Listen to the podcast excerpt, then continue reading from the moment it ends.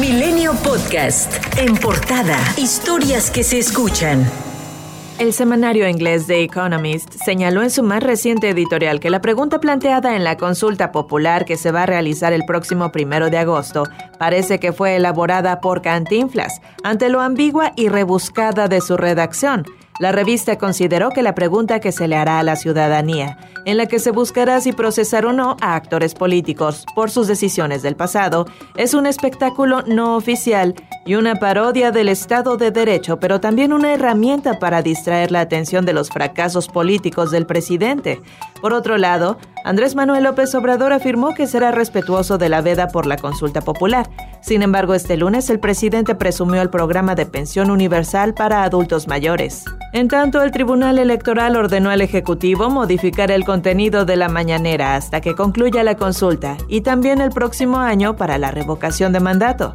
Una lista con los datos de 91 millones de mexicanos registrados ante el Instituto Nacional Electoral está siendo comercializada en Internet, de acuerdo con la firma de inteligencia sobre ciberdelincuencia Hudson Rock. La agencia señala que la base de datos es de 2021 y contiene la información privada de todos los votantes mexicanos.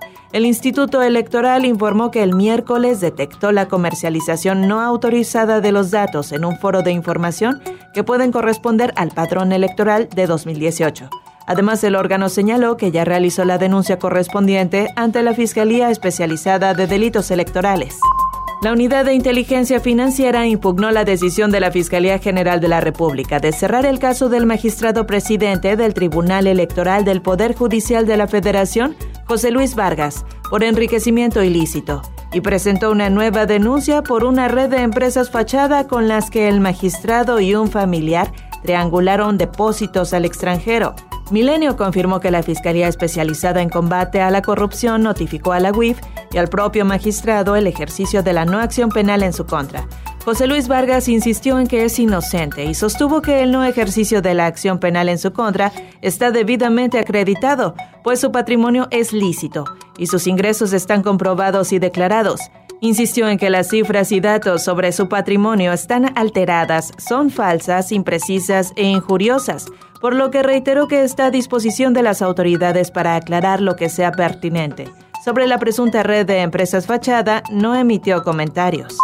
Integrantes del cártel Jalisco Nueva Generación advirtieron a través de un video que iniciarán emboscadas contra el ejército y la Guardia Nacional si los elementos siguen apoyando a los autodefensas y cárteles unidos en Michoacán. En el video acusan de secuestradores disfrazados de autodefensas a Miguel Ángel Gutiérrez Aguilar alias El Quiro, Juan Farías Álvarez alias El Abuelo Farías, e Hipólito Mora, ex candidato por el Partido Encuentro Solidario a la gubernatura de Michoacán, quien reconoció que dos sobrinos suyos están involucrados con el cártel Jalisco Nueva Generación y los Viagras, al tiempo de deslindarse de ellos. Por cierto, el Papa Francisco envió un mensaje al pueblo de Aguililla a través de una carta que llegó al obispo de Apatzingán, Cristóbal Asensio García, asegurando a los pobladores que no están solos ante los grandes sufrimientos causados por los violentos enfrentamientos. La oficina en México del Alto Comisionado de Naciones Unidas para los Derechos Humanos condenó el asesinato de la activista Aranza Ramos, ocurrido el jueves, integrante del colectivo Guerreras Buscadoras de Sonora, quien se unió a este grupo tras la desaparición de su esposo Brian en diciembre de 2020.